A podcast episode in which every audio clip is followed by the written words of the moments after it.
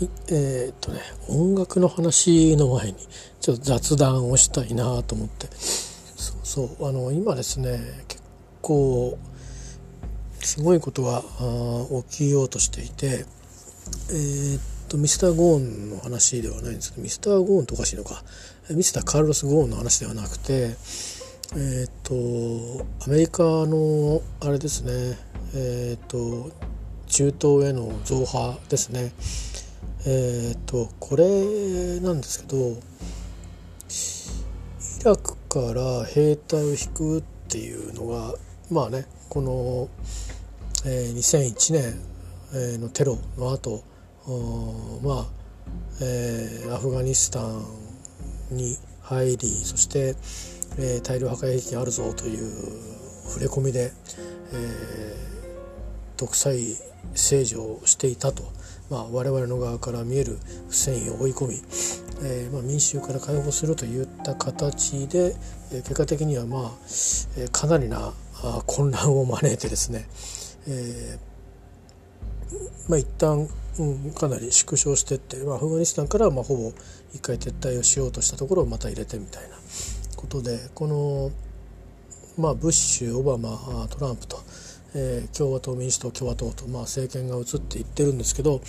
えーまあ、結果的にはこの約20年で見てみるとうんいやもう30年で見てみるとですね、えー、パパブッシュ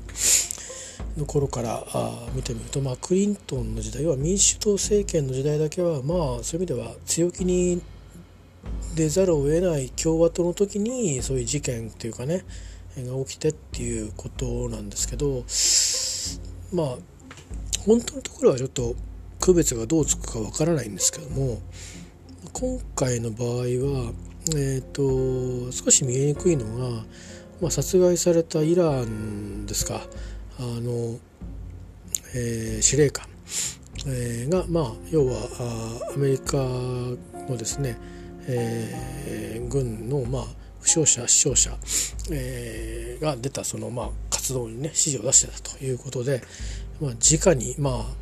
すごいですよね。あのー、殺害されてるわけですけど、まあ、ミサイルと言われています、まあ、どういうふうなミサイルだったのかちょっと分かりませんけども、まあ、どっちにしてもいわゆるあの弾道ミサイルみたいじゃなくてもうかなり小型のものでしょうでもしかしたらドローンみたいなものであのそこから発射したのかもしれないですね、えー、その辺は安全保障の関係なのかあまあ情報は入ってきませんしまあ多分軍事専門家はおそらくニュースの中で言ってると思うんですけどね。僕ちょっとニュース見てないんでわからないんですけどまあきな臭いなというところってありますよね。でまあ、まあ、イラクに、えーと派兵をすると。いうことでイラクとしてもまたこれ逆言うとまあ別に今イランと戦ってる場合ではないんですね。あのアメリカが入ってしっちゃかめっちゃかになった後にイスラム国だとかなんとかっていう話で、えー、まあその宗教間戦争みたいなね、えー、話になっていってあとは民族紛争みたいなのも絡んできて、えー、非常にこう、まあ、分断が分断を呼んでえいうところでやっと落ち着くのかなという、まあ、その IS がですねあの、まあ、活動拠点を、えー、どっちかといえばこの間事件ありましたけどアフガニスタンにまた戻していくような、えー、形ですね、えー、なっていってでアルカイダの方は、まあ、一応まあ根絶やしにしたとは言えないんですけどもとかねこういうのは根絶やしにするってのは難しいんでしょうけどね、えー、ただまああビンラディンの息子を、まあ、殺害する形でですね一応その、うん、象徴となるようなあ権力者をまあ一応葬った形になっています。えーまあ、その辺までは大義があるにしてもね、えーと、この辺からはどうなんですかねそのすごくこのなんとなくマッチポンプな感じがしてて結局のところはまあ確かにもしかしたらですよ本当のところ見かけのだけの、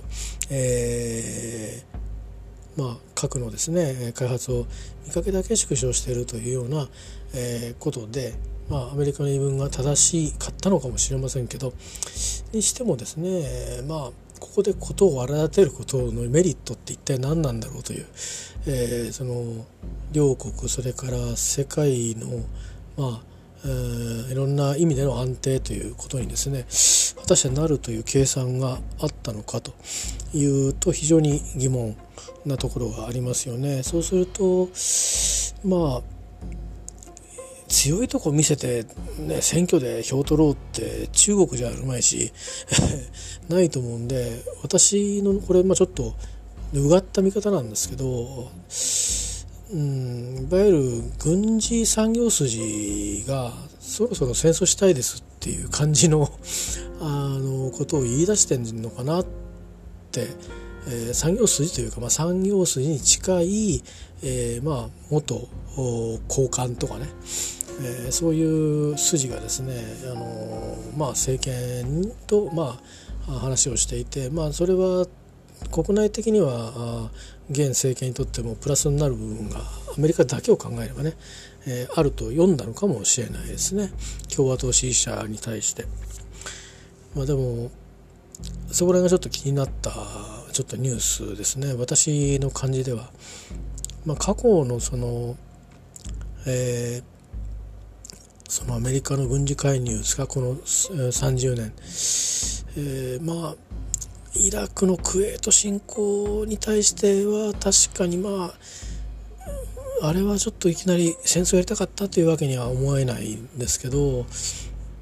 あれが良かったのかとかいうと非常に難しいところはありますけど確かにうんまあでもいきなりですねまあ親米国だったってことも多分あると思うんですけど、えー、侵略をしてるわけですからね、えー、そこはまあ大義は立つんだろうなと思うんですがいわゆるそのイラクがそのまあテロの支援国家だから叩くっていうところはですねいささか飛躍があって、えーもしそうするにしてもですね、まあ、最後にそのビンラディンをああいう形で葬れる力をアメリカは持ってるわけですからうんそういう意味では、うん、イラク全土をあんなふうに巻き込まなくてもよかったんじゃないかなということを考えるとあれ自体もですねちょっと怪しいんですよね。であの大統領自体がどれぐらいコントロールできたのか大統領その側近が、えー、アメリカのその国内のですね勢力をどれぐらいコントロールできたのかちょっと疑問なとこありますよね。結局まあラムズフェルドも読み誤ったわけで、ね、ついでにイギリスも読み誤ったわけででついでに、えー、まあ、日本も読み誤ったわけですよね。えーまあ、アフガニスタンのそのタリバンの一掃というところまではまあやむを得ないとしてもそこから先にですね2001年の911を引っ張っていって、えー、行くんであったら、まあ、多分ビンラディンを葬るっていうのが先ででフセインを叩くっていうのは叩くっていうふうに、えー、圧力をかける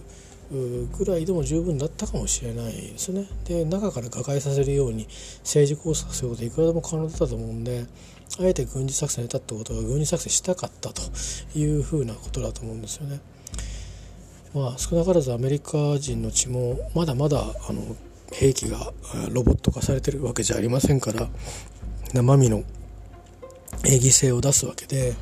えー、まあ一国の大統領があそういう判断を下すっていうのは非常に重たいものなんですよね。でですけど、まあ、アメリカっていうのは不思議な国で、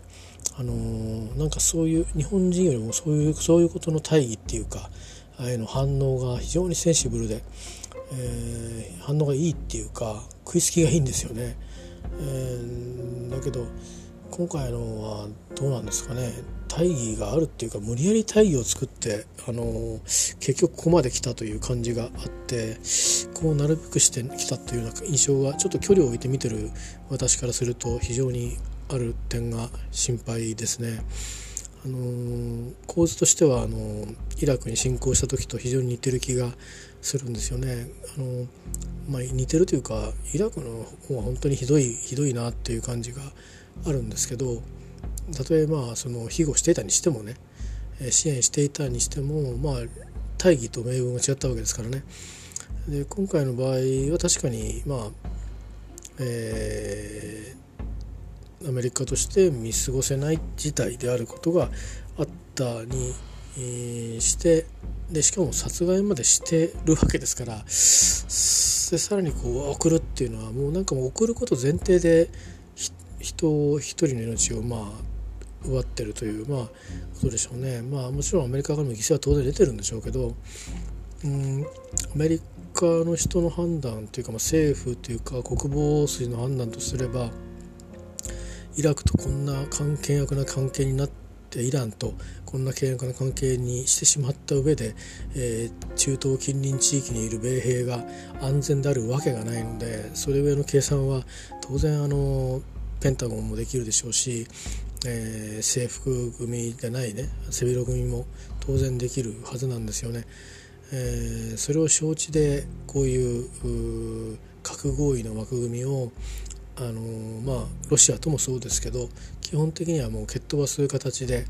えー、自分たちを縛っているもう紐を全部解き放つというか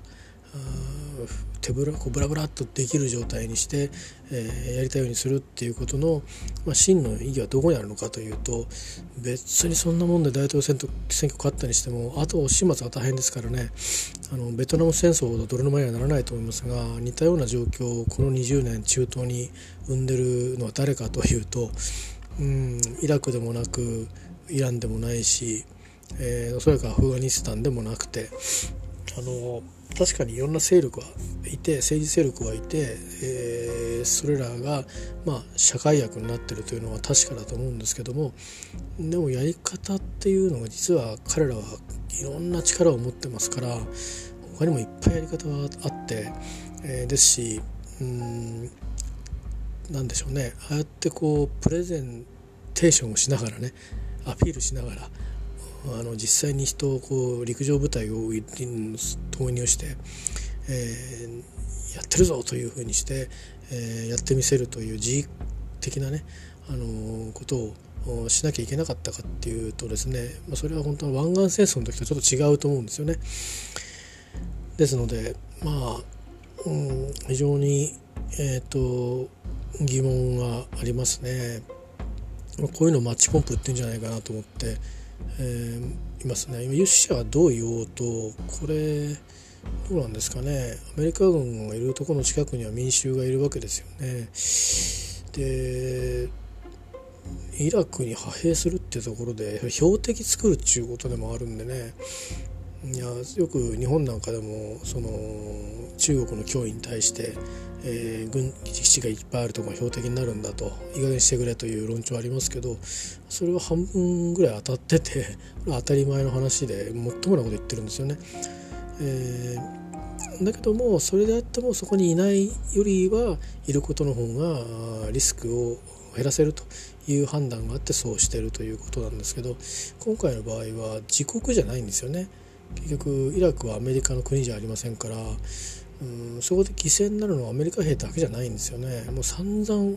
戦いにしかも仕掛けられた戦いに疲弊をしているこのイラクという国土ですよね。で安心安全な暮らしをしたいのに、えー、まあなんかアメリカの勝手な草刈り場になっちゃうというかアメリカのグラウンドになっちゃうというところはですね私もなんかあのちょっと疑問に思いますね。えー、だし、まあ、イランとここまで関係をこじ出してしまって次の政権になった時にどうするつもりなのかというで次のその残りの4年ですよね仮にトランプさんが選挙に通って4年ってやる時に一体どんなレガシーを残そうとしてるんでしょうかね。アメリカという国の国益にかなうんでしょうかね。仮に次共和党政権の民主党政権にしてもこのトランプさんトランプの取り巻きの皆さんの、えー、したいこととあまりにもそのアメリカっていう国の国民の多くの、えー、求める世界との関わり方と大きく乖離してるんじゃないかなっていうのはすごく心配ですですし我々の日本という国も、えー、まあイランに対しては実は、えー、自分たちの船を守るという意味でホルムズ海峡に、えー、船を出すと。でそれについてはまあイランに個別にあくまでも自国のタンカーを守るためだけなんだということで、えーまあ、港を使うオマーンそれからイランにも、まあ、話をしっかりしてですね、えー、別に承認を漏らすはないけどもそれはそれはその立場は分かるというような格好をとってますけどアメリカのこの動きともしかしてこうしてたんであればうんもしかするとですよアメリ日本が送る海上自衛隊の給油船というかけえ警護船なんですかね警戒する監視船というか護衛船か自体も攻撃対象になるかもしれないしあるいはそのいうアメリカの、え、護衛船に対しての攻撃が影響するということもあるかもしれないですねそうすると日本にとしても直接的にまず影響が出るでしょうという可能性もあるしそれからこっち方の生活で考えても中東の不安定化というのは原油価格の、え上昇ですとか実際に原油が入ってこないってこともあるかもしれないですね。えー、非常にただでさえあそこはその中東とアフリカのそのいわゆる不安定な政権というか国がひしめき合ってるところで、まあ、比較的イランはガシッとこう指導者が握ってるところでもあるので、あのそういう意味ではしかもしかもですよ、あのえーと、価値観としては、まあえ、イスラム教教としてそれをイスラム革命をやった国、え、ですからあの他の国のように、え、まあ、モダンなどっちかっていうと民主的なスタイルも取りつつでも国境はイスラム教で穏健派でというよりかはまああの割と原理主義に近いようなあイスラム教の人たちが多い国で、えー、そして、えー、それで、えーまあ、宗教国家ですよね。だけども昨今は、まあうん、指導者やあのリーダーも、えー、非常に、まあ、あの少し、えー、穏健なあ態度を、えー、対外的にですね示して、えー、まあ世界の中でこう肩を組むようなケースも多くなってきてる状況だっただけにですねまあ所詮なんだかんだ言ってインドだってパキスタンだって国も核持ってるわけだしイスラエルも核ミサイル持ってるわけだしアメリカはイスラエルのことを非難しないにしてなぜイランイランを、えー批判するのかって言えばイスラエルの味方をするためだというそういうことなんですよね。すべらくすべからくそのアメリカの中のえー、まあいわゆる政権維持に、えー、欠かせない人たちの、えー、意見に動かされているというだけであって一部の国民の利益を実現しているだけに過ぎないんじゃないかなというふうに思うんですよね。例えばだからイスラエルっていう意味で、えーまあ、ユダヤ系の国民の人たちが全員がイランへイランへのその関係を崩すことを望んだのかとれから今回の増派を望んだのかというとそれはも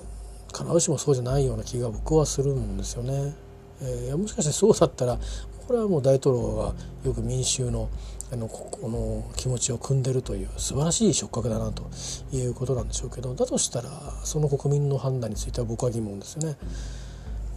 えー非常にこういう時日本というのはすごく立場が難しいなとつくづく思います。えー、我々はまあ、武力を対外的に、えー、行使するということはできないわけですよね。で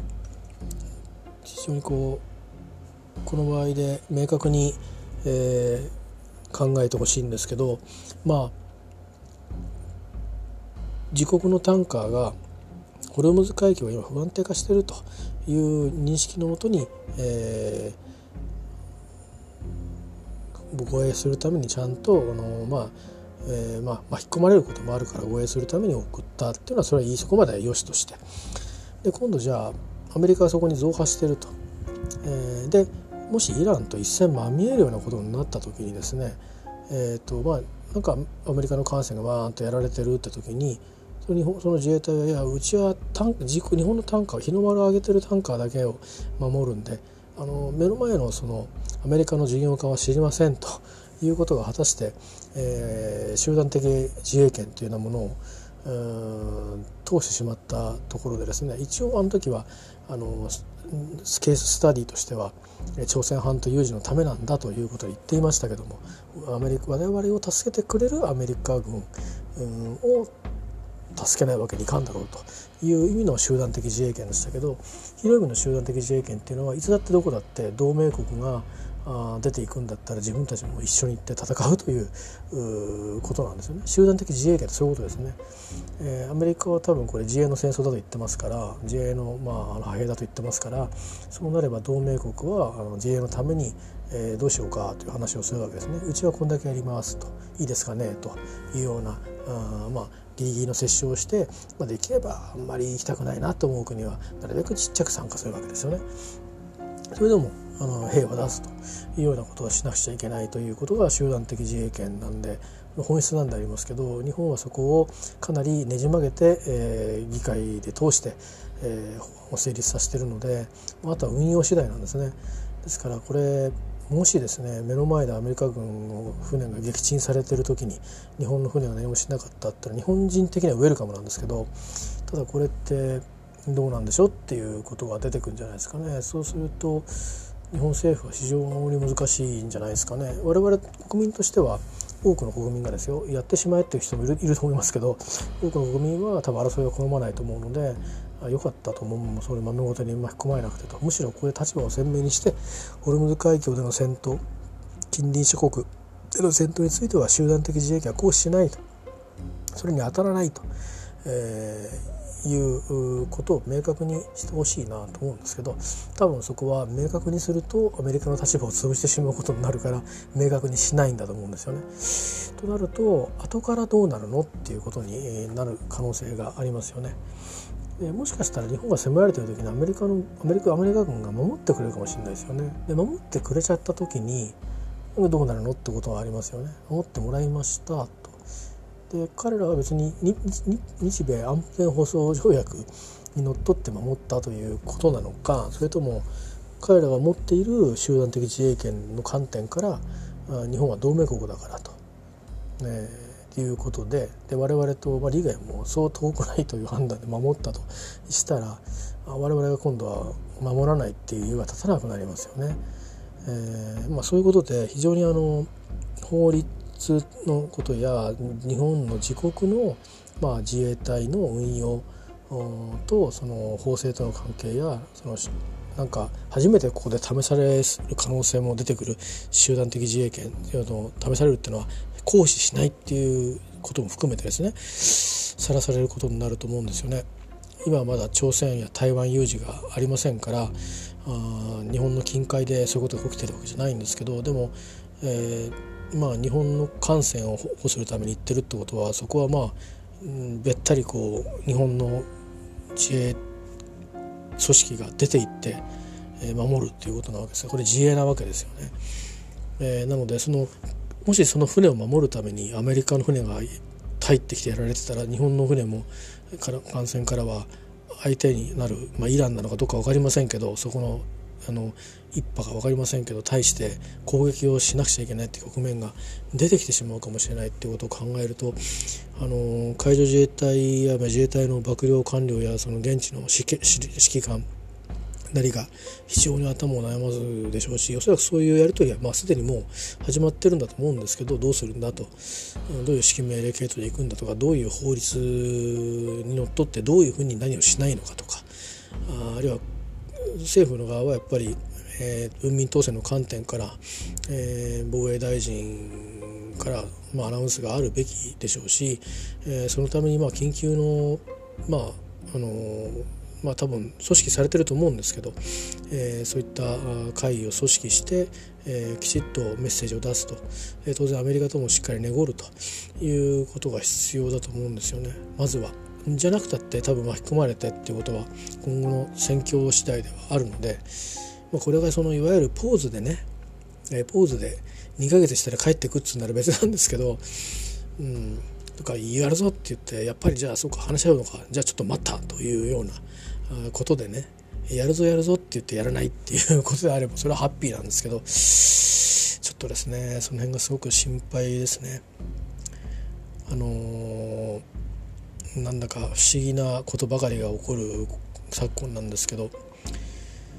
うんなんかこれもしかしてその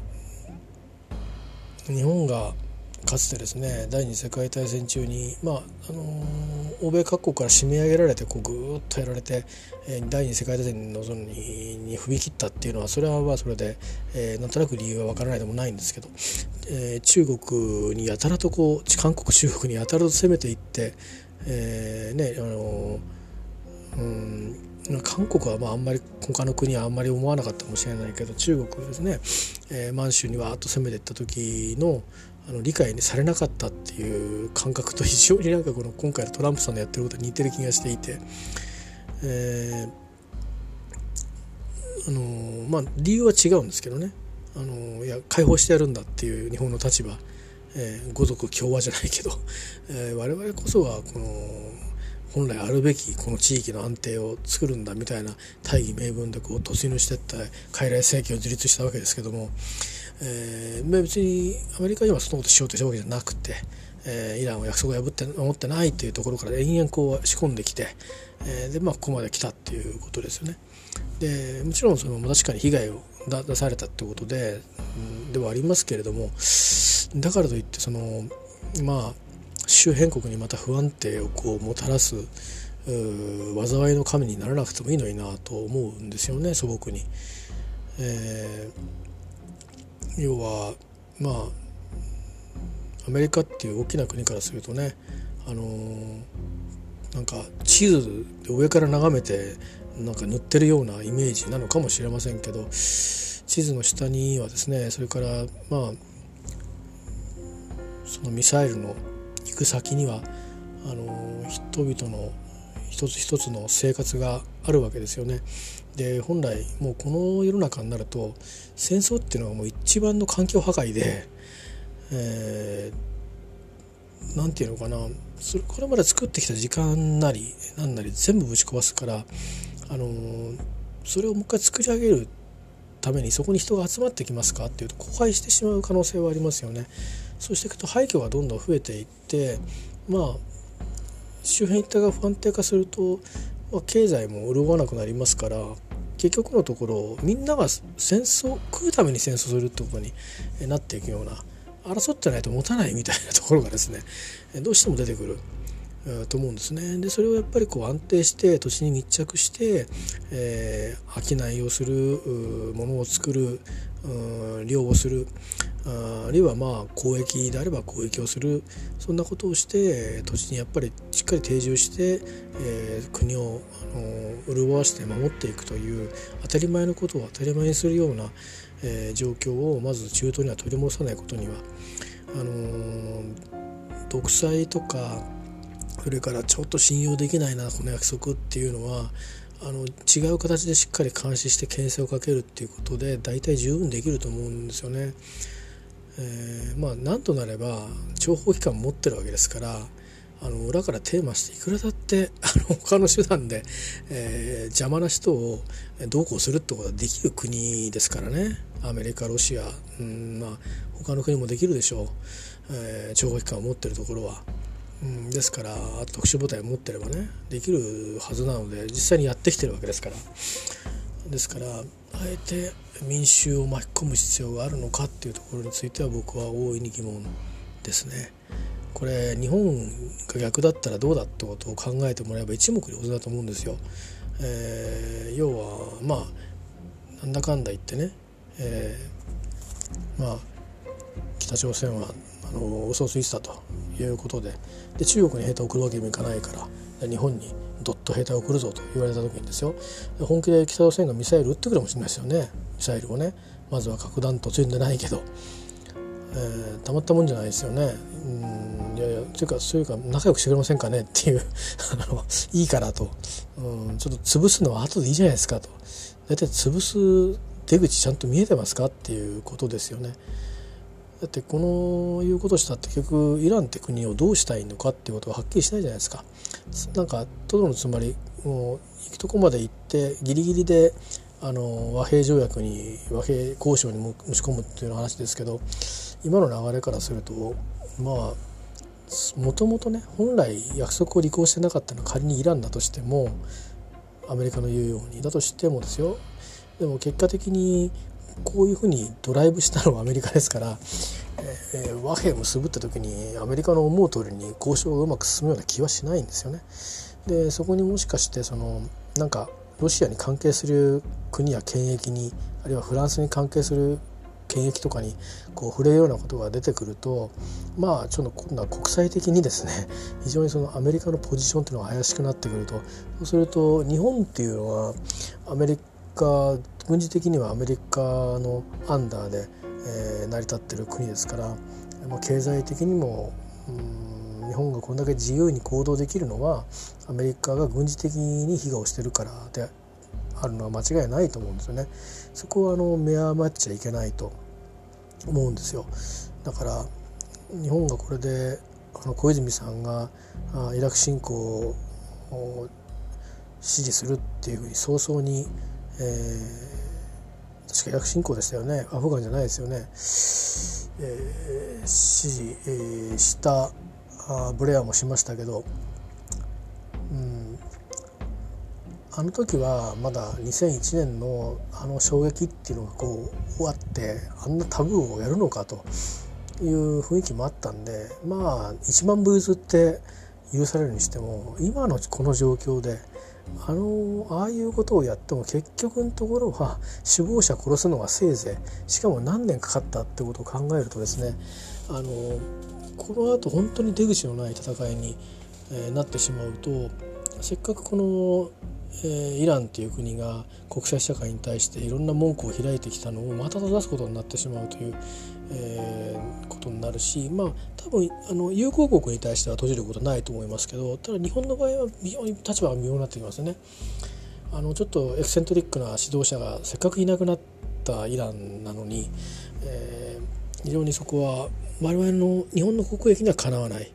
えー、んですよ。そこが今アメリカとうん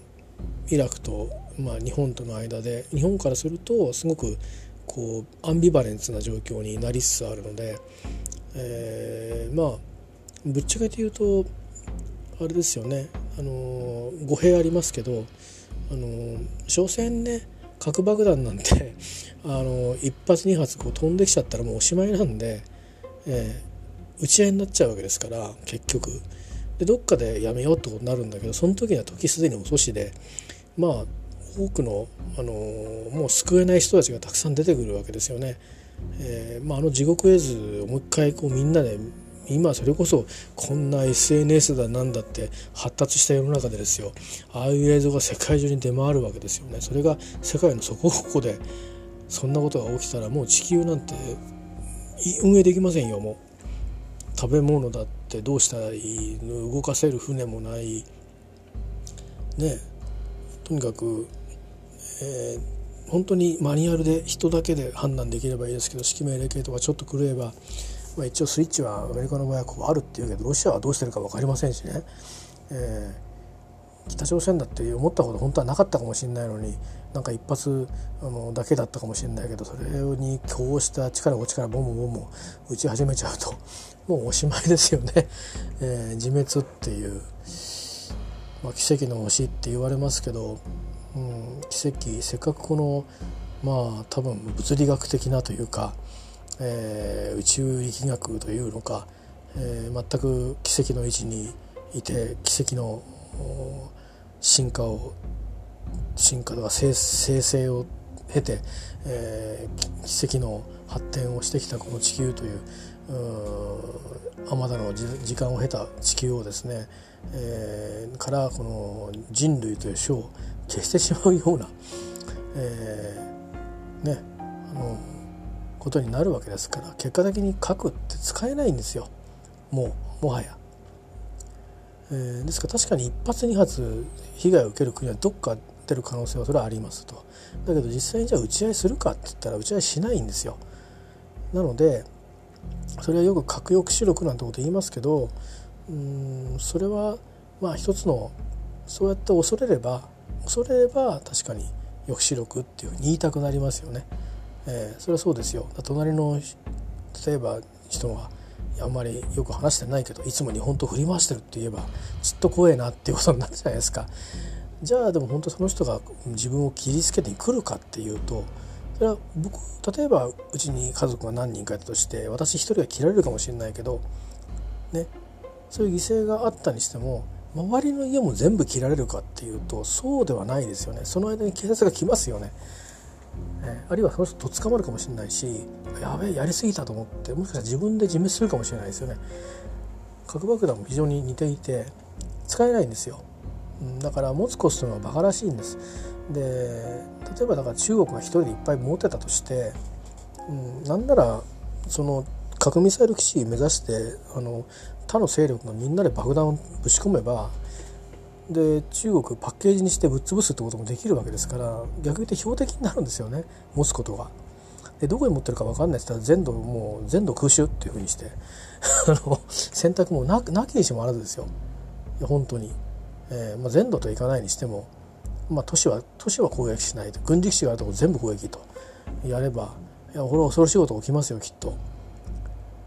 だけどそんなこともしないんですよ、えー、それは周り巡って今地球の中ってあの汚染物質とか全部回るのは分かってるからそんなことしたら少数民族やそれこそウイグルの人たちとかそれから周辺のロシアだとかみんなに汚染が行くわけでね。まあ核爆弾と原発の汚染のその深刻さは若干違うかもしれないけどにしてもまあとにかく直さなきゃいけない人それからなんでこんなことにしちゃったんだっていうもう報われないようなその憎悪みたいなのも出てくるし、まあ、とにかくですねとにかく核爆弾ね実際には使えないんですよだから抑止力だなんだとかっていうあのししらっとした顔して言う偉そうに言う人いますけどね。それはその人たちは専門家だからそういうふうにして飯を食ってるから言うんであって実際に自分が兵隊になったことを考えてもらうと兵隊の指揮官になったことを考えてもらった時にですね作戦を展開する時にえー、自分はまあ今日本には核兵器ないですけど持ってたとして、えー、どうやって使いますかってことでしょ睨み合ってるだけなんですね。一発勝負だけしかできないんですよ結局。で日本の時は日本は無力ですからえっ、ー、とまあ何も抵抗できなかったしであれでもまだ実は先に断っとけば止められたんですよねでそれをしなかったから読み誤った要は判断ミスで脅されてしまっているっていう事情があるわけで今であれば判断ミスをしないで脅されないというふうにすることもできるわけですよね。まあ、ミスはあるかもしれませんけど分かった分かったと分かったとまあ聞いてくれという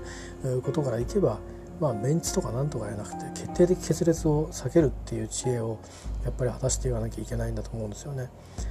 で今回の件でもまあ、自衛だ自衛だって言ってますけど非常にその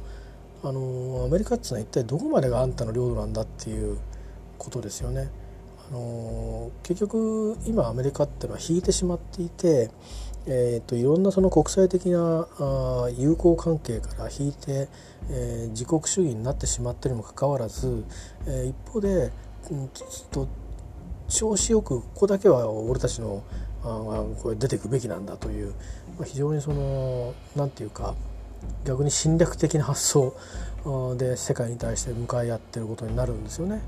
えー、まあ、それはある国にとってはウェルカムなことかもしれませんアメリカがいろいろかかってこないってことはようやく行ったかっていうかようやく下がってくれたかと、うん、これでようやくねなんかいろいろ気にしなくてもう我々の界隈のとこだけで話できるなというふうに喜んでる人たちってたくさんいると思うんですけど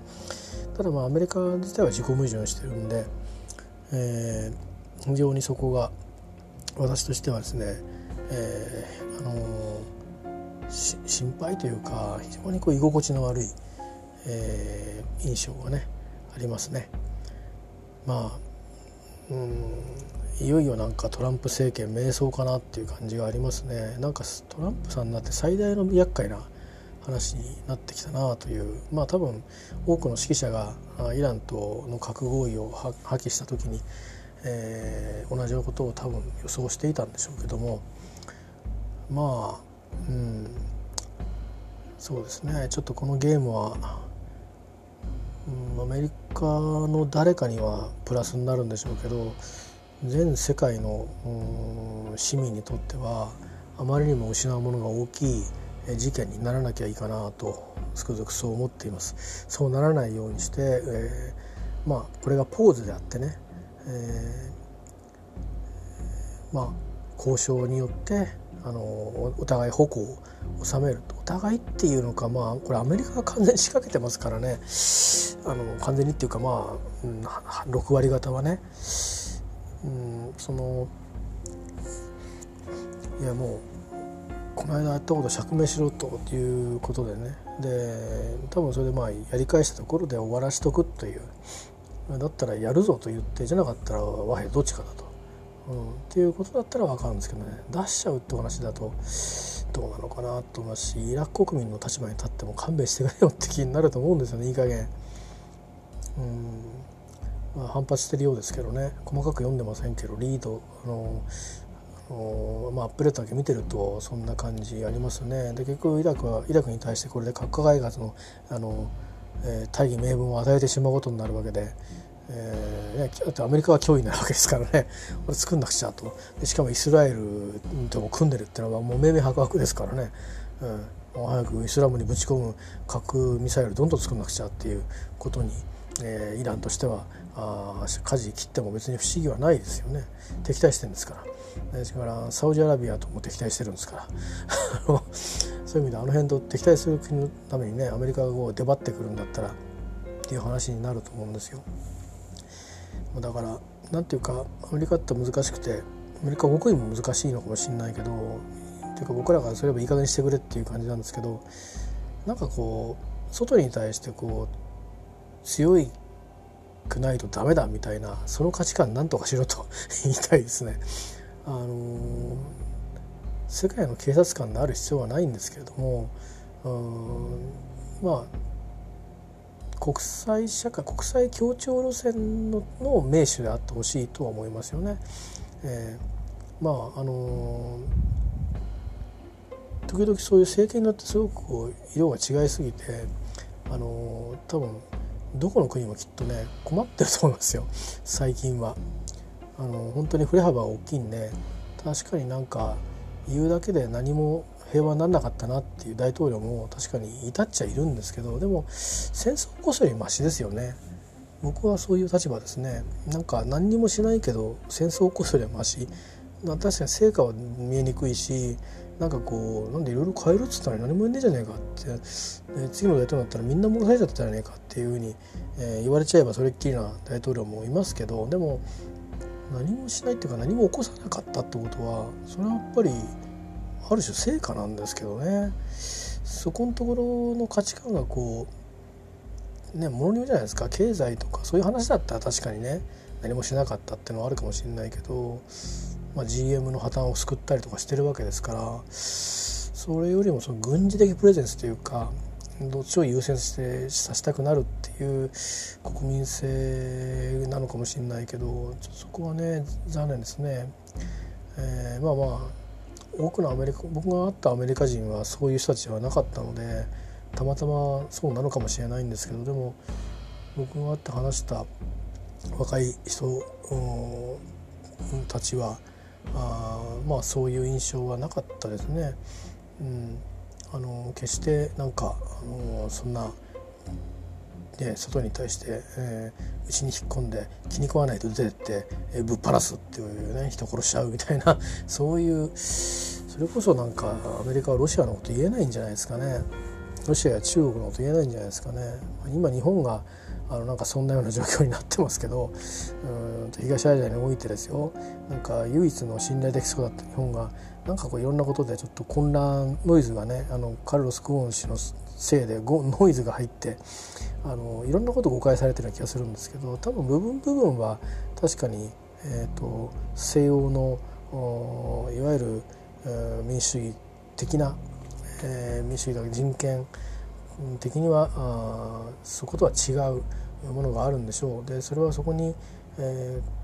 改善っていうべきなのか、うん、変えていくってことなのかもしれないけどそれは変えるべきなのか変えないべきなのかっていう国内の議論としてはする必要があるんでしょうね。ただまあ前にも言ったようにあのなぜあのまあ、アフリカなんかは逆にちょっといきなり携帯電話持つみたいな感じでいきなりスポンとすっ飛ぶんですけどそのすごく古い時代からすぐこう、まあ、モダンなところにまですっ飛ぶわけですけどただヨーロッパなんかで言えばなぜそんだけ人権だとかいろんな社会制度とか刑法だとか変わってきたのかっていうとそんだけひどい歴史がたくさんあるからなんですよね 大昔から。うん、で日本だってあるんですけど一時期そういうのをこうある程度コントロールした時代が長く続いたので。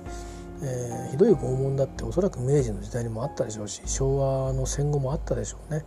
でもまあそれよりもっとひどいことを西洋の人たちは、えー、自ら歴史に書き残してるようにしてるわけですよね。えーまあ、そ中国とかも多分その政権によってはしてたようですから、うん、そういうことでねそのもう極みで行き着くところはそこに行き着くってことなんでしょうねおそらくね。それこそ死刑も廃止するっていうのがそこに考えに行き着くと。いうことなんでしょうそのキリスト教一神教の国々、であってもねやっぱそこに行き着くということなんでしょうけれども、えー、まあだから変な話そのこれはだから、えー、環境政策と似てて先進国がそれはもうお前たち甘い汁吸ってきたんだから自分でなんとかケツをちゃんと拭けというのと同じ、えな気もちょっとしないでもないんですよ。あの日本もあの、まあ、明治から150年前から、えー、近代の法というものを学んでですねいろいろやってきてるわけなんですけど戦争を過ぎて、えーまあ、そういう意味ではアメリカの干渉も受けてですよやってきてるわけですけど、まあ、ここに来て、えー、要はあの日本人だけじゃなく海外の人たちも同じ裁きを受けるに至って、えー、ちょちょちょちょっとと。あそのお知らせおかしいんじゃないのっていうそういう話に、えー、お知らせとかまあそのね、使用されてる牢屋のそのね冷たい畳だけってのはどうなんだろうなむしろはよくねえだろむしろはっていう毛布と布団はちゃんとなくちゃとかそういうね話になってるわけで、えー、とかそのついたてがないなよくないな両脇見えちゃってとかそういうねそのご飯パンも選べないとさとかねいろいろそういう話になっててでそれはそれでお互いにちゃんと話を意見をねあのアドバイザリーか何かをお互いにこうやり取りして、うん、やっていく方向でやっていけばいいだけの話なんですけど、まあ、日本は日本でそういうことでなんとなくあの経済的な後進国っていう社会構造とかも意味では後進国っていうふうに今これから変わってってしまいそうなだけじゃなくて、えー、人権とかそれから人の質みたいなところでですよ社会的な構造的ななんかその質で、えー、まあ東アジアやっぱり東アジアなのかよという感じの、えー、乱れ方をしてるっていうのは非常にあの 不本意な感じがしますね。でまあそういうふうなのと同じで、えー、なんかこのアメリカっつうのは一体何をしたいのかがよくわからない。でその国のために基地をこう持っていてで結局のところはあの日本のためになる国なのかなというと、まあ、無視すると厄介な国ということだけは明らかに分かっていて。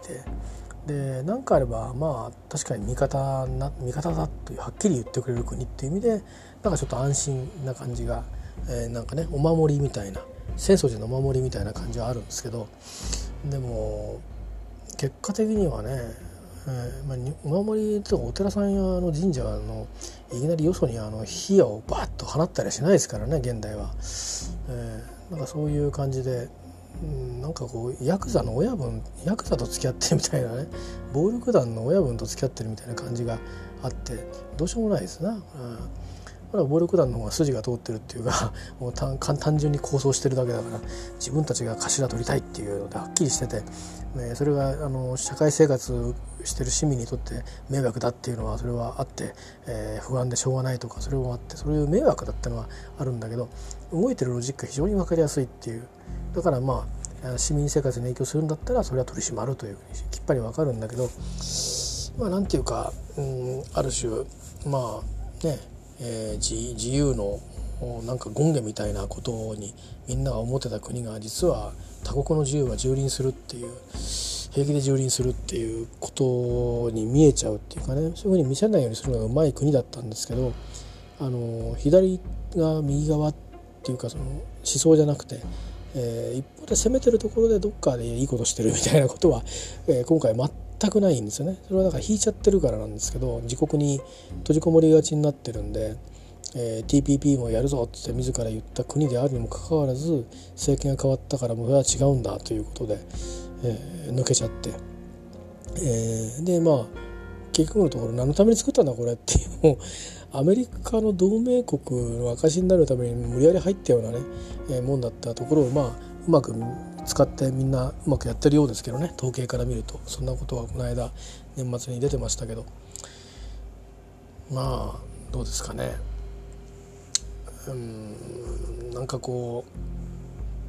うアメリカっていう国を批判することはもうできるだけしないようにと思っていたんですけど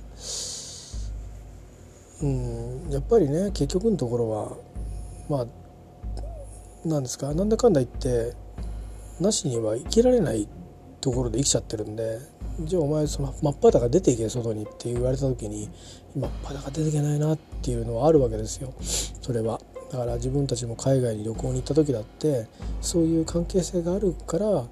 あの日本日本が日本がその文化だけで立ってるかっていうとそれはすごく誤解でそれはちょっと浅はかでそうではないんですよね。やっぱり国際社会の中でいろんな力関係があってま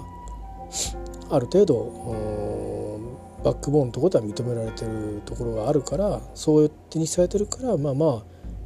扱ってくれてるだけでこれそういうタガがボーンと外れると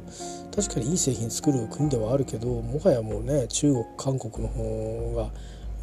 が、ね、先進的なものは作るわけだしうんそういう意味で一体何者なんだ日本人でっていうことでねそんなに普通の国にしかならないんですよ。うん、ですからまあ行ったところでそれなりの扱いしかね受けないってことも今後はあり得るんですよね。今でこそいろいろねいいように扱ってくれることが多いですけどそれはまあお金を使うからってことでこれでお金も使わなくなったら多分相手してくんないんじゃないかな。まあそれは当たり前の話なんでいいんですけどまあとにかく延々とものを言ってますけどとにかくですねまあちょっとこの争いはあの尾を引きそうだなっていう感じがするのでだからそうならないように願っています。えー、ちょっとですね。誰がトランプさんを動かしてるのかここでしょうね。結局ねあの今のアメリカは、えー、2010何年ですか？あ2016年でいいのかな？うんから変わったんですかね。まあ本当に、えーまあ、本当に壁もね 作ろうとしてるみたいだしあのー、どうなんでしょうね。なんかアメリカって国はもともとはまあ、まあそれ言ったらあの帝国主義を取った国はみんなそうですけどもともとね取った国とか、まあ、海洋国家だった国はおおむねえー、未開の地とかって言いながら実はもともと人住んでたところを勝手にのしのし入ってって、えー、うまく懐柔したり、えー、追いやっちゃったりして自分たちが住み始めたわけで、えー、そういう人たちの末裔なわけですからもうちょっとこう、えー、多様性に対してポジティブであっていいと思うんですけどいろんな運動とかっていうのを起こしてくるのはまあ欧米なんですけども一方でこういうところに対して非常に偏境なあの自国主義で、えー、対応してくるんで、まあ、我々日本はその救われたのが1回だけあって連合国と言いながらアメリカの、まあ、主権主導権で、えー、運営したいと占領主導を取りたいというそういう自国主義があってそれに救われて実は今の日本があるという、まあ、このまた矛盾というか自家中毒的なねこういう問題にぶち当たると結果的にそこに行き着くっていう、えー、ことにななるんですけどでもまあいい加減そこら辺の呪縛は解いていいかなと思ってるんですよね。十分尽くしたかなと、であればやっぱり、うん、これはどうですかっていうことは、えー、どうにかして意思表示はした方がいいんでしょうね。言葉で言っても角が立つんで態度を表明し鮮明しないとかね。あの本当に支持しますとも言わないと。残念であるというとか、うん、いかんいかん誠に遺憾に存じますと言うとかね、えー、国連の安保理は開かれないんでしょうねきっとアメリカが無期限出しちゃうんでしょうね。あとはロシアなんかも面倒なことに関わりたくなかったら安保理を開くとか言わないでしょうけどこれで安保理なんか開かれたらアメリカ孤立したりするとまあいろいろ厄介ですね。まあ、とにかく、えー、どうにもこうにもあれですな。日本人もろくなことしないですけど。うん。まあなんだか最後は逃げちゃうリーダーっていうのもどうなんですかね。別に拘束されてるわけでもないのにね。軟禁とか言ってますけどそんなにいきなり軍軍事政権が あの出てったらあの鉄砲かめて待ってるっつうわけでもないのにね。まあなんですかね。やっぱりえー、っといろいろと税を極めちゃうとあの落ちれないってことなんでしょうね。なんかなんか人間の業を感じますよね。あのカルロス・ゴーンさんの言ってるその手法というか拘置所の待遇やら捜査の仕方が、まあ、おっしゃる通りだったにしてもまあそれはちゃんとここにいながらにして、えー、問題化させるべきものでしかも釈放されてるわけですからね。えー、奥さんに会えないとかなんとかっていうのがおかしいとかっていうだけで海外逃亡するっていうのはしかもそういう権利を訴えながらしっかりと出てくって言ったわけでもなくですよ。こそこそ出てったわけでしょ。それは僕たちそういう国じゃないんですけどっていうことなんですけどね。しかも少なくともうん今裁判終わってないから没収されてないのかもしれないけど少なくとも日本の企業を使って商いをしていた旦那なわけですよね。その旦那がこういうことするんかっていうことになるとまあ非常にこうなんかこの人は愛社精神なかったのねっていう感じがありますよね。えー、まあ訴えられたっていや俺はあんたんとこの会長だったんだからっていう、うん、や俺俺はもう間違ってないんだって言うんならば間違ってないと最後まで言い返せばいいんですけどね。その辺が一体何人なのかなこの人はっていうところがあってちょっとがっかりしてますけどね。レバノン人なのかブラジル人なのかフランス人なのかど何人なんですかねこの人は。えー、そんなになんか小ずるい国民の人たちがこの3カ国の中にいるようにはあんまり思えないんですけど。うんちょっと残念ですね、うん、やっぱりちょっとまああのツイッターで書きましたけどまあ日本人の見る目がなかったのかなと思いますよね。まあルノーから押し付けられた代表だったりして結構来賛した人多かったでしょ。で僕らも多分そう思ってましたよね。すごいリーダーだなみたいな、えー、なんかそういうのがあって多分メディアもいいようにいいようにこう仕立て上げてたとこありますよね。だけど実際歓喜極まってやったらこうやっちゃう人なんだっていうことはうん日本企業のトップをするのには値しない人だってことですよね。でそれを途中でやっぱり気づいて批判した筋もあったと思うんですけどその声を拾えなかった僕らっていうのはやっぱり無能なんだと思いますねだから僕らっていうのは海外の人材を測る能力がないというふうに見なくちゃいけなくてそれをどう補っていくかってことを考えないとこれから上に下にっていうか、まあ、ワーカーとして体力として入ってくる人リーダーとして入ってくる人海外の人材を受け入れるってこともあるんで。であとはこうやって海外のリーダーね唐突にこういう戦乱の世をまた、えーと、自らマッチポンプで作ろうとするような国家運営を積極的に推し進めるということの真意を、えー、これ国民何も知らされてないですよね。えーまあ、確かにアナウンスメントするのはアメリカ人向けに大統領がする話でただ日本にとってみればこれからそのね自衛隊を送ろうかっていうところでこういう複雑な関係になった時に集団的自衛権を行使しないとかそういうことをきっぱりとアナウンスしてほしいですよね。何を調整してるのか分かりませんけどそれがリーダーシップだと思うんですけど、まあ、リーダーシップが取れないんだってことがここで明らかになったと。桜なんか見てる場合じゃないということだと思いますよ本当に。何何に対してやってるのかということで、まあ、結局なんかこの情けないところはあの問題になってるリーダーみんななんか私腹を肥やすためだけにやってるっていうリーダーばっかりしか出てこないのが非常に残念ですね。で一方で批判されつつもあの若い世代にまっとうなことを言う人がいるとこの極端な この極端なあの分断は何なんでしょうかね。残念ですね。まあでも私の言ってることはみんなたわごとになることを願っています。